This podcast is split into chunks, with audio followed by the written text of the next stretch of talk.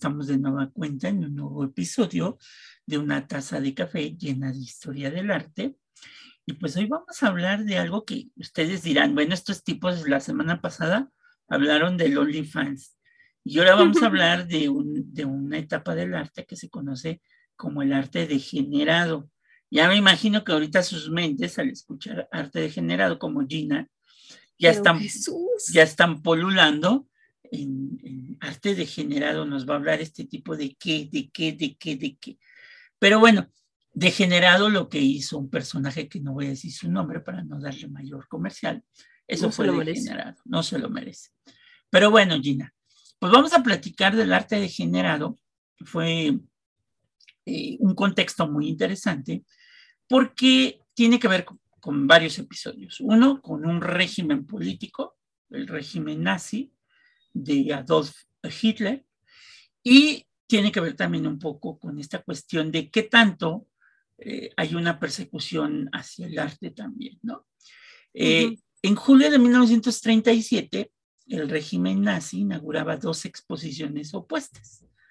Una ensalzando el arte alemán y la otra denigrando el degenerado, o sea, aquello que no, no entraba dentro de los estándares del arte alemán. Has de saber que, bueno, tú sabes la historia de Hitler, que se cuenta que, este, que Adolf, el pequeño Adolfito, este, le gustaba pintar. Sí, claro. Y que uno de sus grandes sueños fue entrar a la, academia, a la Academia de Bellas Artes y que le dijeron que sus pinturas pues, eran chafísimas. No, y entonces, no se le hizo. Este, pues yo creo que el, el buen Adolf en ese momento, ya después no fue el buen Adolf, este, de rabia. Eh, empezó a tener ahí sus traumas. Algo se rompió dentro de él. Y, eh, sí, y ahí hay que tener mucho cuidado, aquellos que cuando hacen esta aceptación de alumnos a las escuelas y todo eso, que lo digan, lo digan tranquilos porque pueden provocar este tipo de cosas. Pero bueno. Sean amables. Sí, dentro de las políticas del régimen nazi, una de sus características más importantes, pues era obviamente la obsesión por el control social, ¿no? Eh, controlar a la sociedad. Y pues sí, así parado por estas medidas eh, promulgadas después del incendio del Reichstag, ¿te acuerdas la famosa noche de, día que de los cristales rotos. De los cristales rotos y que quemaron estos libros en febrero de 1933 pues un aluvión de decretos y normas constriñeron y normalizaron las esferas de libertad que aún quedaban en pie. Es así que obviamente uno de los campos pues, más afectados, porque es el que más se busca eh, relacionar, pues es el de la creatividad cultural, ¿no?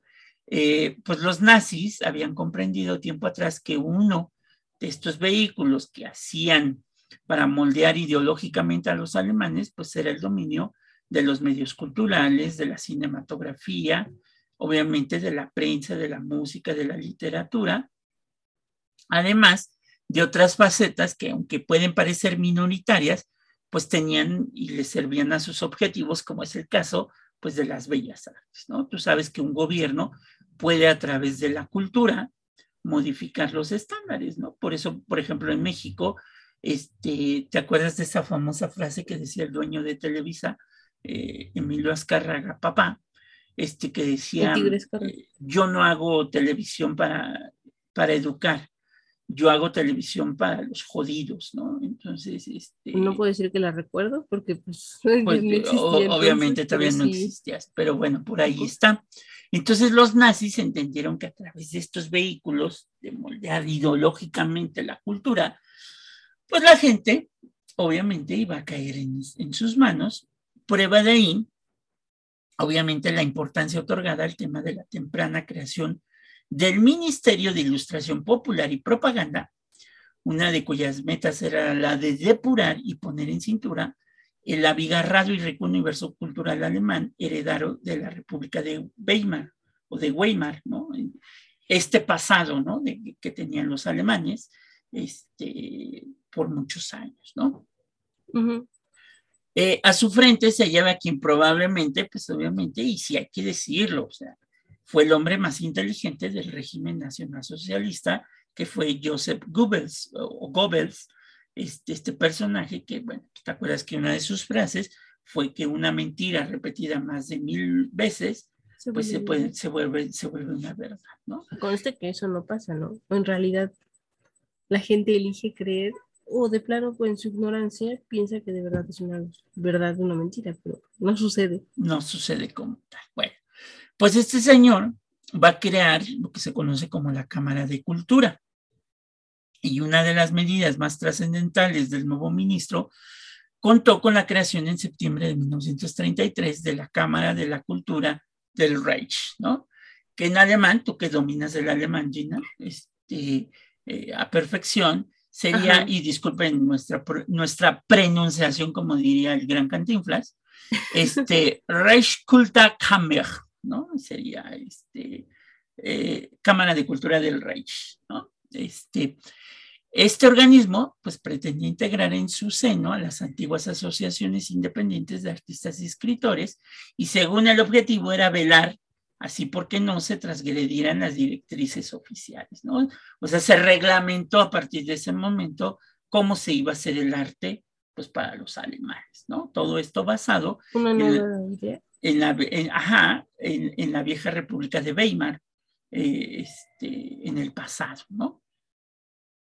Obviamente, sí, dime, este, obviamente, tras pasar por el correspondiente filtro ideología, eh, ideológico y racial del buen Adolf Hitler, que ya no era tan bueno, este, empezaba a salir su, su, lado oscuro, exactamente, eh, pues, su lado oscuro.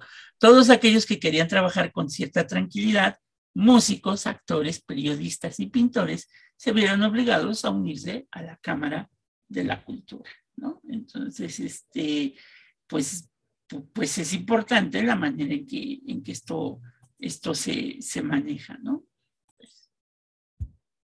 Obviamente, este, pues todos estos artistas eh, se vieron en la necesidad de aceptar este proyecto y para que ellos pudieran trabajar y exponer, para que inclusive pudieran comprar pintura, pinceles, lienzos, pues tenían que estar afiliados a la Cámara de Cultura del Reich. Este, porque si no, no se les permitía ni comprar ni telas, ni pinturas, este, sobre todo en el momento en que estalla la guerra, ¿no? Este, Que las cosas se fueron racionando y pues obviamente para crear cultura pues necesitas de los elementos, este, aunque sea de manera privada, y si no tenías obviamente esta, este correspondiente, pues pues como dijo, dicen en mi pueblo, pues pelas, ¿no? Este, pues no podías hacer obra, ¿no? En ese sentido. Obviamente, esto también afectó en las cátedras y los museos, porque estos fueron expurgados, ¿no? Este, eh, quienes no comulgaran con la doctrina del nuevo régimen y cuyo máximo dirigente se consideraba a sí mismo como un gran artista, este, y aparte, pues él tenía unos gustos, este, que fueron fundamentales para fijar el contenido de los campos del arte, o sea, lo que le gustaba a él. Lo que no le gustaba, pues, no es arte. Pues no, ¿no? Entonces, es obvio que empezaron a entrar a todos los museos y se dieron cuenta que en todos estos museos empezaron a desaparecer colecciones públicas de cuadros y esculturas de autores clasificados primero como judíos y, dejan, o, y o degenerados, ¿no? Entonces, ah, ok. O sea, los metió en el mismo concepto. Entonces, ¿quiénes fueron estos, este grupo de degenerados este, para el régimen nazi? Pues aquellos, eh, sobre todo los artistas modernos de ese momento, ¿no? Los que estaban haciendo arte moderno, como Marc Chagall, Otto Dix, Pablo Picasso, Georges Braque, Paul Gauguin, y muchos otros fueron vilipendiados como Alfred Rosenberg y sus acólitos en las páginas de la revista Diet Kunst im Dritt Reich, el arte en el tercer Reich, así como había artistas que sí fueron este, exiliados, digamos, su arte, pues hubo artistas que no, este, pues que se les ponían las revistas. ajá, inclusive, no sé si tú conoces un director de, de orquesta que se llama, se conoce como Karajan. Este, Von Karajan, que perteneció. Uno que es muy serio en su manera de actor, pero alguna vez ha tocado. La Carmina Burana, que es la más, la más, la, más famosa. Yo lo he visto más bien en conciertos de Navidad, pero muy serio. O sea, llama la atención la seriedad que tiene cuando está. Bueno, pues él tuvo la. Él fue director de la, de la Orquesta Sinfónica de Berlín en el régimen nazi, eran miembros del partido, del partido nazi, este, pero tuvo ahí un problema porque frente al rey, frente a Adolf, este, pues un día se le olvidó una de las obras este, más importantes que es el rapto de las Valquirias, este, y pues bueno, pero aún así, pues él fue de los que se benefició después de la guerra, porque pues siguió tocando, no que otros fueron acusados inclusive de ser parte del, del régimen nazi, ¿no? Sí, no, pues hasta la fecha se conoce la obra de Karajan, digo yo, las interpretaciones que él ha dirigido son conocidas, y digo, si lo hubieran tratado como criminal de guerra. Inclusive, este, en algún momento, un, un, alemán nazi a Pablo Picasso le preguntó que por qué había hecho el Guernica, ¿no? que hablaba sobre esta esta matanza de, españoles, de los bombarderos alemanes que bombardearon esta región de Guernica, este, le preguntan, eh, este soldado le pregunta, ¿y usted por qué pintó, por qué hizo, perdón, usted por qué hizo el Guernica? Y Picasso le contestó, yo no lo hice, ustedes fueron los que bombardearon. Fue como, yo solamente retraté lo ahí sucedido. Exactamente, yo solamente estoy retratando lo que está pasando. Entonces, en este momento sabemos que al, joven, bueno, ya ni tan joven, Adolf Hitler, pues no le gustaban obras de Marc Chagall, de Otto Dix, de Pablo Picasso, de Braque, de Gauguin, este, pues, pues no le gustaban, ¿no? Este, mm. pues pelas. Obviamente, esta publicación establecía, en donde le echaban porras a estos artistas alemanes, unas líneas mucho más radicales que las apuntadas por el propio Goebbels, a quien a pesar de ser un profundo admirador de Milnolde y otros expresionistas, pues tuvo que claudicar, pues todo lo que olía modernidad había sido catalogado como perverso.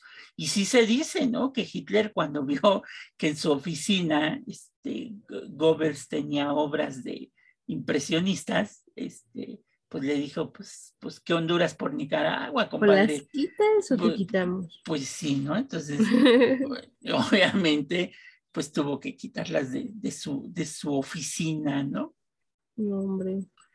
Obviamente en un régimen en el que el Estado, sus dirigentes y organizaciones se convirtieron en los máximos mecenas, pues los, los artistas tuvieron que plegarse a lo que aquellos deseaban. Obviamente este tipo de arte contaba además contra lo que suele decirse con un amplio, apoyo popular que venía de lejos. Yo me imagino que si alguna, alguna vez Hitler hubiera visto un mural de Diego Rivera, pues creo que no hubiera sido de sus gustos, ¿verdad? Este, eh, o un cuadro de Frida Kahlo, pues tampoco uno de Remedios Varo, pues mucho menos, ¿verdad? Pero bueno. Mm, hubiera sido vetado todo este tipo de Exactamente. Desde entonces, en un estilo fuertemente realista y convencional, la belleza física nórdica, una idealizada vida rural, el paisaje alemán, los personajes o acontecimientos de su historia pasada y presente, y cómo no, la guerra y el Führer, se convirtieron en los motivos más demandados y representados. ¿Qué quiere decir esto? Que era una concepción artística que tendía a fórmulas ya superadas y que tuvo su máximo exponente en la Casa de Arte alemán, como insisto, Gina sabe muy bien alemán, me entenderá, la Haus der Deutschen Kunst, ¿no? Este, que en español significa Casa del Arte Alemán. Eso. suena, suena más. más Perdón a los amigos alemanes, no, no, tenemos este, seguidores en Alemania, o sí teníamos, Gina. No, sí, nos escucharon en Alemania. Alemania, bueno, perdón por nuestro alemán. Este, Disculpen, les va a pasar lo mismo a ustedes si quieren hablar español. Entonces, este, pero bueno. Hitler eh, inauguró el 18 de julio de 1937 en Múnich para albergar en una gran exposición de arte alemán, ¿no? que fue conocida como la Großdeutsche Kunstsammlung este, y que se celebraba anualmente hasta 1944. Esto era en un gran edificio de estilo neoclásico, planificado por uno de los arquitectos preferidos del Führer, porque también algún momento hablaremos de la arquitectura que tenía pensada Hitler para los museos este, y, todos estos espacios, como lo fue Paul Ludwig Trost, que al parecer había aceptado algunas de las indicaciones de Hitler en su diseño. Entonces tú ves una estructura bien sobria, ¿no? El edificio era muy soberbio, aunque pesado y repetitivo. En su enorme pórtico de más de 165 metros se colocó una placa que rezaba, el arte es una noble misión que implica fanatismo.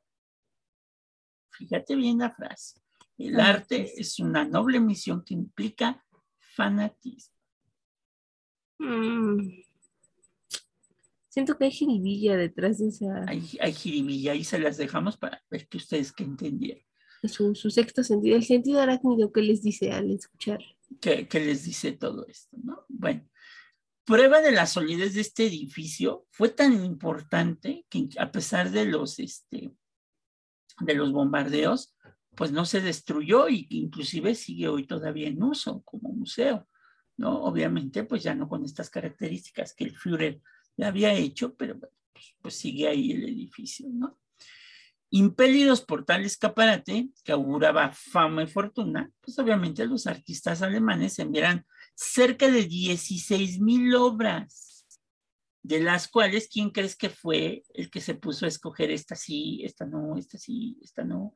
Esta sí? Digo que fue Hitler, ¿no? El mismo Führer, o sea, el mismo Führer escogió 884 este, apoyado también por su amigo y fotógrafo personal, Henrik Hoffman, ¿no? Este, Necesitaba alguien que, ¿cómo ves ahí? Bien, bien, no, está no me ¿no? Entonces, eh, obviamente, Hitler pues no estaba de acuerdo con todas las obras que llegaron y enfurecido hizo descolgar algunas que según las malas lenguas inclusive pisoteó y rompió y que fueron inmediatamente sustituidas por otras de sus gustos, ¿no? Entonces, este, para los que hacen performance, pues qué mejor un performance de estos. No hay ninguna foto donde veamos a Hitler pisando este, una obra de arte de Picasso. No. Pero, pues, ganas no le faltaron. Ganas no le faltaron, ¿no? Obviamente las obras representadas, dispuestas en amplias y iluminadas salas, eran sus mayores, eh, eran en su mayoría, perdón, paisajes como los de Hans Frank, figuras campestres como las de Julius Paul Huygens o composiciones históricas como las de Fernandine Streyer, por no hablar de las macizas esculturas de Joseph Torak. Eh, les vamos a subir ahí en nuestro, en nuestro espacio, nuestras redes, estas imágenes para que ustedes las puedan ver. Va que va.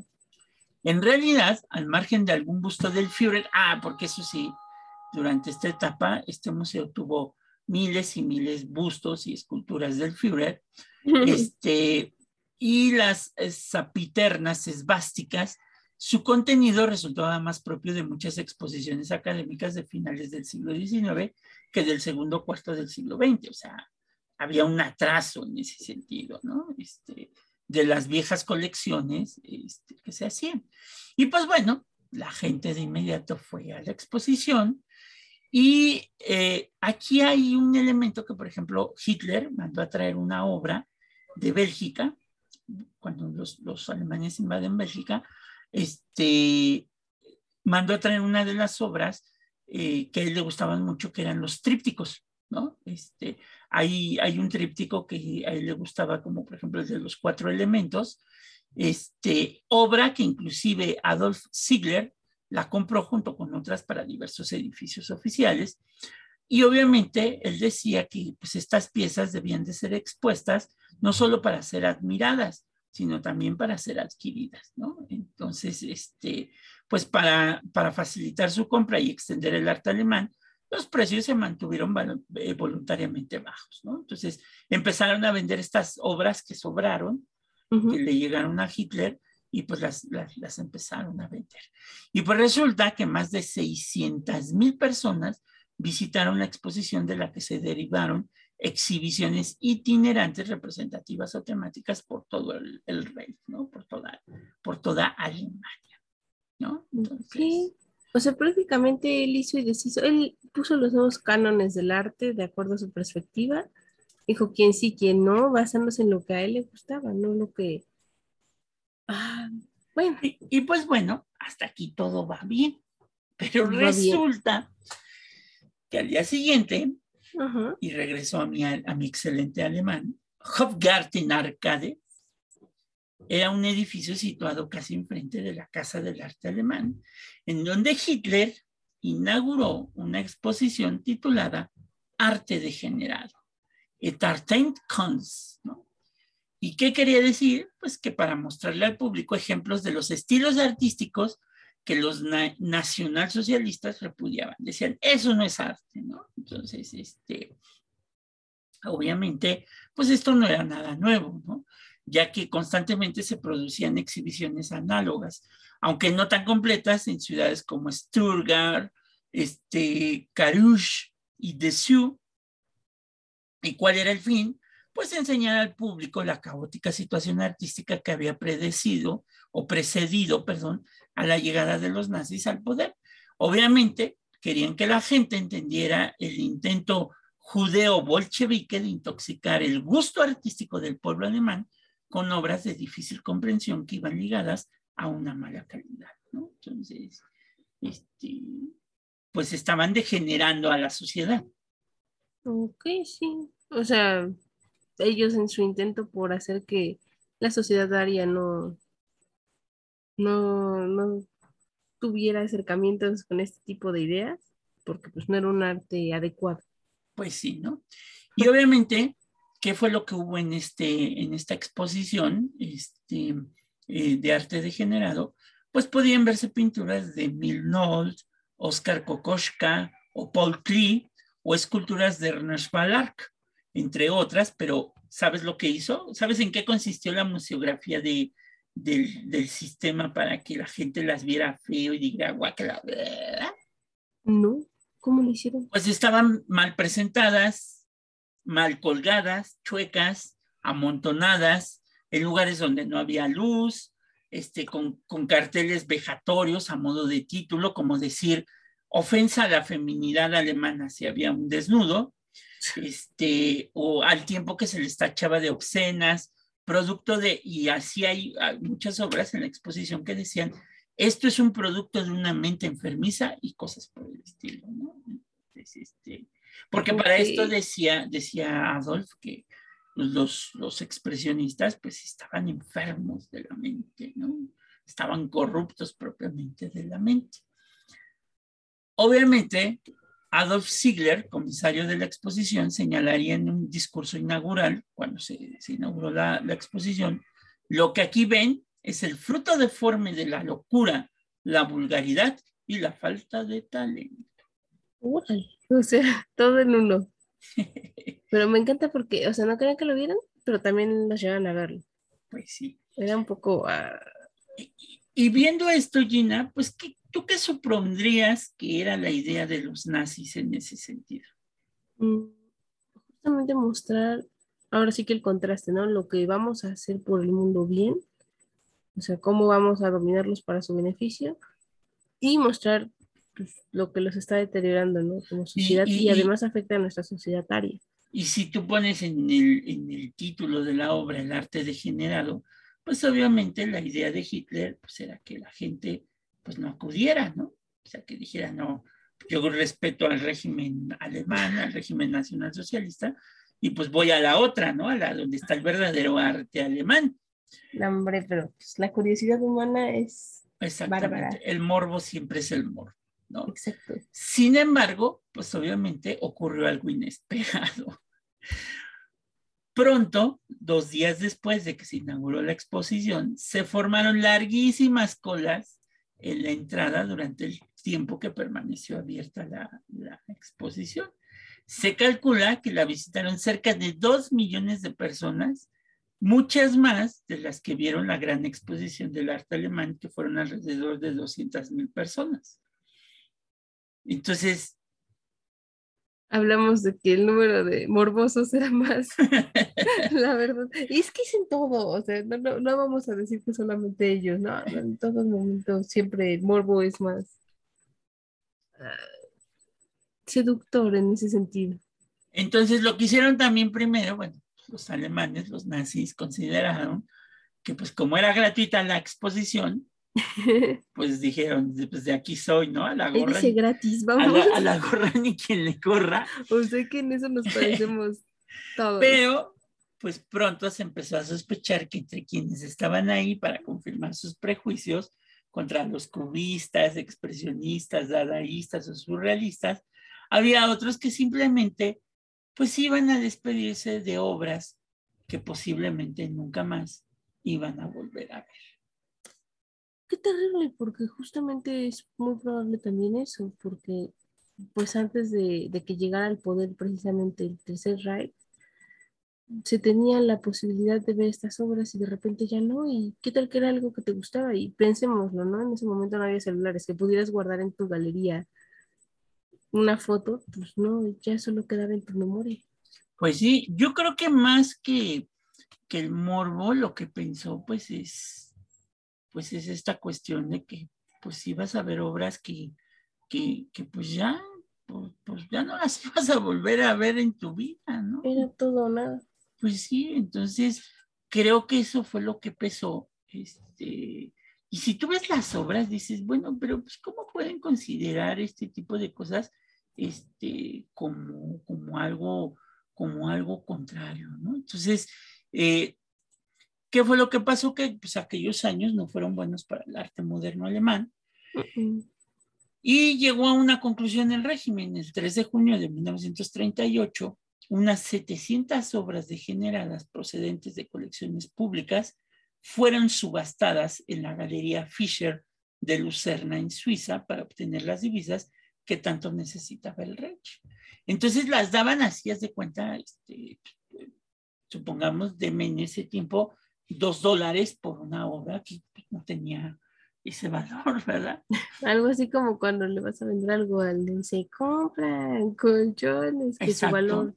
Por eso el, el, MoMA es el Museo de Arte de Nueva York. Este, tiene gran parte de esta colección, de esta exposición de arte degenerado, porque la compraron prácticamente pues, los compradores de arte, pues sí, era una ganga y como hubo obras que no se pudieron vender, pues obviamente meses después, el 20 de marzo de 1939, más o menos mil cuatro óleos, 3.825 acuarelas y dibujos fueron quemados en un patio de bomberos en Berlín. Gina se quedó, Gina se quedó, Gina se quedó en, en, ahora sí no en shock, en shock no, es que ya de por sí son bastantes las víctimas que hubo después de la Segunda Guerra Mundial. Y esto, pues, hace que el número sea mayor. Pues sí. Entonces, si tú ves esa comparación, Gina está viendo una de las imágenes que vamos a subir. Este, esta es la, exposición del arte degenerado. Entonces, ve el edificio, ¿no? Como es un edificio viejo, un edificio, este, eh, que no pareciera que están exponiendo arte. Exactamente. Parecen oficinas. Parecen oficinas. Esta es una de las obras de Franz Marc. ¿Cómo se va a ser degenerado? Pues, pues, pues, está degenerado, dice Hitler. Bueno, decía Hitler. Aquí está la inauguración de la exposición. Ve el tipo de obras que pusieron, por ejemplo, esta escultura, ¿no? Así como que muy grotesca. O ve como si los cuadros estaban chuecos, ¿ya viste? Ajá.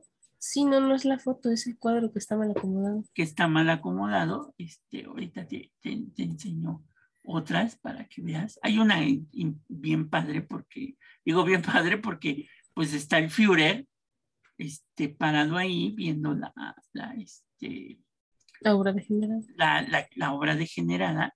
Entonces está como riendo, ¿no? De la, de la, de la obra. Mira, aquí está sorprendido, ¿no? Así con cara de, no manches, ¿no? Ve cómo están los cuadros puestos.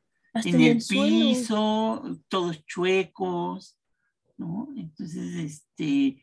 Amontonados, como mira, hemos mencionado. Aquí están eh, las frases que, decíamos, ¿no?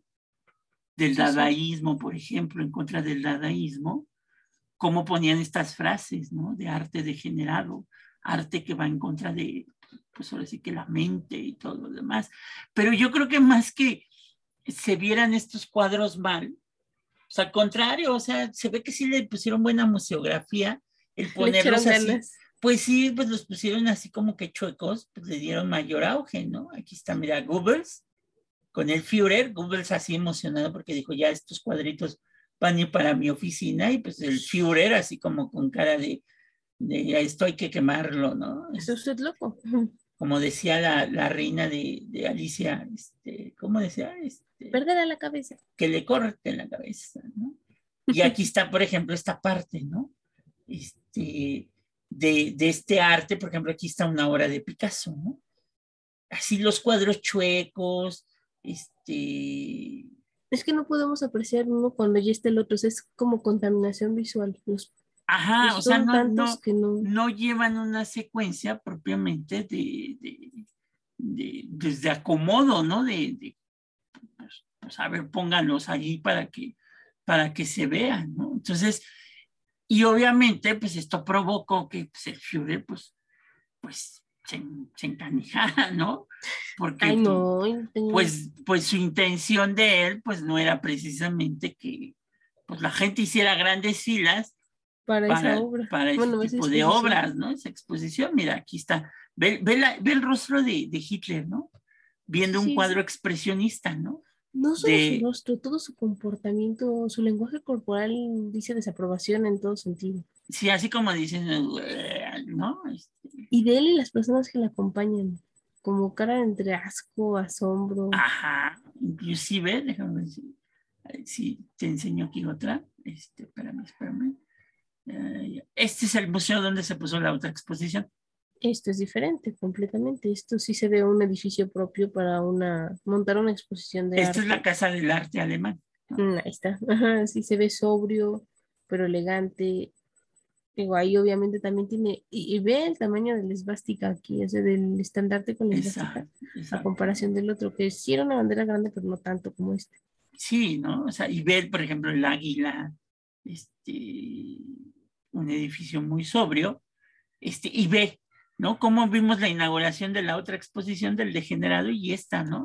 Con todo el, el- el- el- la comitiva, Bomba y Hasta- platillo, hasta un atril, ¿no? Un atril, este, una alfombra para subir. una alfombra y, y todo lo demás, ¿no? Y ve cómo entran al arte degenerado, ¿no? Sí, sí, con cara de fuchi desde el inicio. Sí, ¿no? Ve la gente cómo se arremolinaba para poder entrar a ver el arte degenerado. Como si fuera un concierto, pero lo chistoso es que, o sea, el edificio parecía otra cosa. Exactamente. Y esta es la subasta.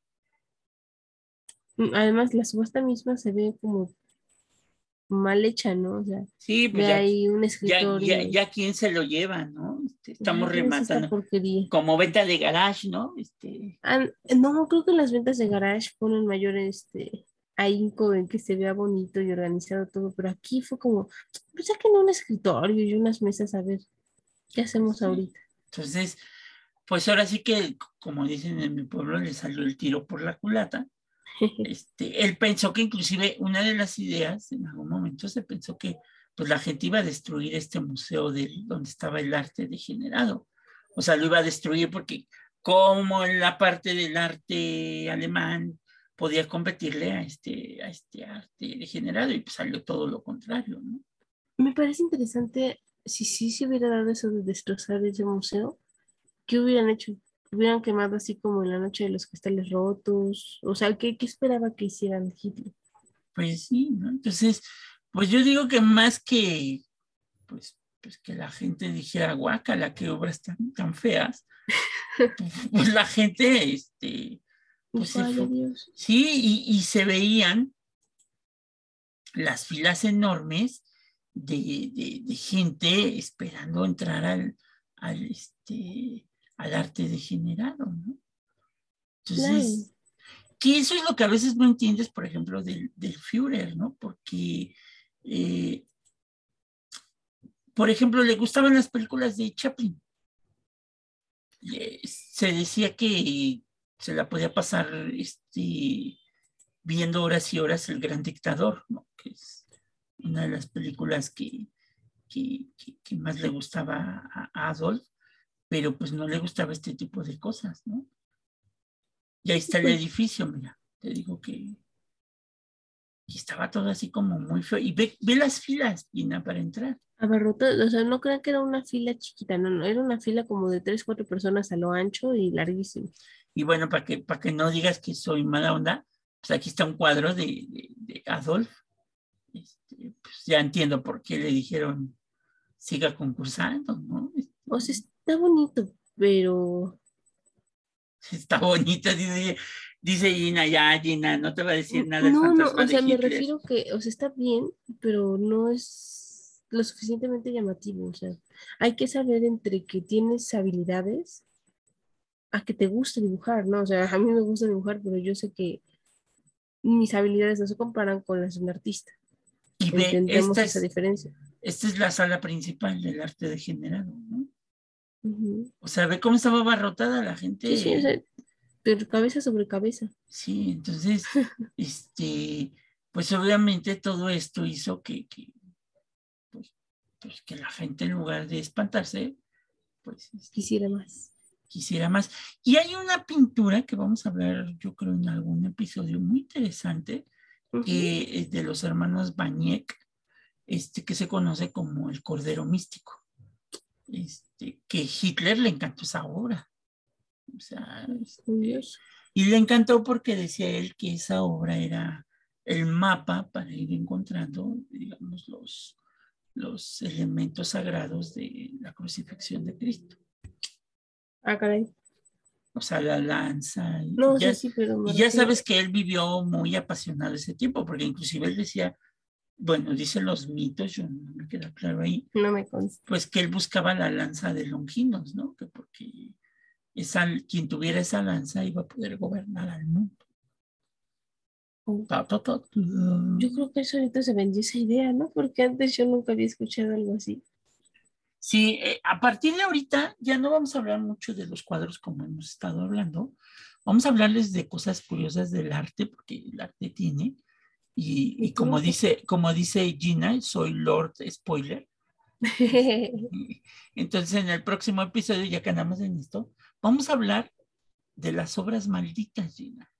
Órale. Las obras que dicen que están embrujadas. Ay, no, no, esas cosas de espanto. No les escuchen en la noche, no van a dormir. Yo, yo estoy pensando cómo voy a hacer para grabar eso, porque de verdad, no están ustedes para saberlo ni yo para contarlo, no es que sea miedosa, pero es precavida. Por eso Gina siempre tiene cuadros de paisajes y esas cosas. Y mi veladora siempre ahí al lado, ¿no? Y su veladora, sí. pues ya la vas preparando, te compras, como ya vamos, ya, ya va a estar de moda, ya va a estar de moda por la época, este, pues te pones tu megacirio pascual de esos tipo catedral metropolitana, este, Hombre, salen carísimos. sí salen carísimos, pero Y pues ya lo, la vida, yo creo, ¿no? no, no son tan caros, Ah, ¿Los de las iglesias? como unos tres mil pesos, cuatro mil pesos. Ah, no, bueno, es que los que, es que Gina tiene un problema, no sé, no sé si le pasa que usted llega a una tienda y ve algo que le gusta y dice, wow, qué genial. Y Gina ve y le gustó lo más caro y dices, ay, Georgina, ¿por qué eres así? Sí, no, pues te compras uno de 15 pesos, chica. "Ah, 15 pesos, ¿dónde he visto ese Ah, tan claro barato? que sí, en las cererías de, de la Ciudad de México del centro. Para los que no son de México, aquí hay unas tiendas que se llaman cererías, Ajá, en donde uno compra sus velas, sus veladoras, es que yo Sus- extraño ir al centro, sus ¿sabes? cirios. Este, y ahí te venden unas- unos cirios así chiquitos como portátiles, llévelo en todo momento. Su cirio, por, por si se le aparece el, el descarnado, Fantasma de Canterville. el, el charro negro o la momia de Guanajuato. Este, Usted lo saca de su bolsa ya. lo sacas y, y así como el spray ahora de este de gas pimienta, se lo enseñas y pelas, se muere, ¿no? Siempre, nunca se me va a olvidar esa imagen del santo contra las mujeres vampiro. Cuando le pide ayuda a la Virgen de Guadalupe. No, deja que le pidió ayuda a la Virgen de Guadalupe el santo. Pero es que sí le pedí ayuda. ajá. Este, no, ya las tiene arrinconadas en una cueva, el santo a las mujeres vampiro. Para Ajá. los que no son de México, el santo es un luchador mexicano. Vean, escuchen el episodio de Gina de la lucha libre. Es Este, El héroe de héroes mexicano. el, el héroe de héroes es, es como el, el Batman de, de- nosotros, de los mexicanos. O sea, sin, sin él tendríamos a mujeres vampiro, hombres es, es, es como, hagan de cuenta que en un solo personaje que es el santo, Están Iron Man, Hulk, este, Hombre Araña, ¿quién más podría estar? Hasta Doctor Strange, porque viaja en el tiempo el santo. También, sí, sí, y Batman porque tiene dinero. Batman porque tiene dinero, el santo. Y No sé, es chambeador, ¿eh? No creen que por esto de salvar al mundo dejaba de hacer sus luchas. sus luchas, y aparte es el James Bond, eh, porque, Claro. porque siempre las chicas quieren tener, hasta las mujeres vampiro quieren tener relaciones con él, con el santo. Entonces Ah, las tiene arrinconadas Gina y dice, les dicen las mujeres vampiro al santo, no nos vas a poder vencer, ¿no? El santo, pues va nada más así con su máscara y su traje de luchador. Y entonces, ¿qué, crees que hace el santo? Eso sí es arte degenerado, porque ¿qué, qué- va a hacer el santo? Extiende sus brazos en forma de cruz, y se deshacen las mujeres vampiro. ¿Cómo cree? bueno, el cineasta que dirigió esta película tenía imaginación bárbara, ¿no? Pero bueno, ya, ya nos salimos de contexto, pero por estar hablando de, del arte Por ar- dar un spoiler. por dar un spoiler. Pero bueno, ahí vamos a estar platicando de varias cosas. También seguiremos analizando obras de arte, pero este, pero esperemos este, no se lo pierdan. Por ahí se oyó un ruido raro, Gina. No será tu cuadro que ya se movió. No, es una silla que espero que haya movido a alguien y no una fuerza extraña. Si no, esto va a ser su culpa. Si no, Gina, corre por tu sirio este, a donde más confianza le tengas. Diga. Pero bueno, pues nos vemos en otro episodio de Una taza de café llena de historia del arte, Gina. Bye bye. Bye.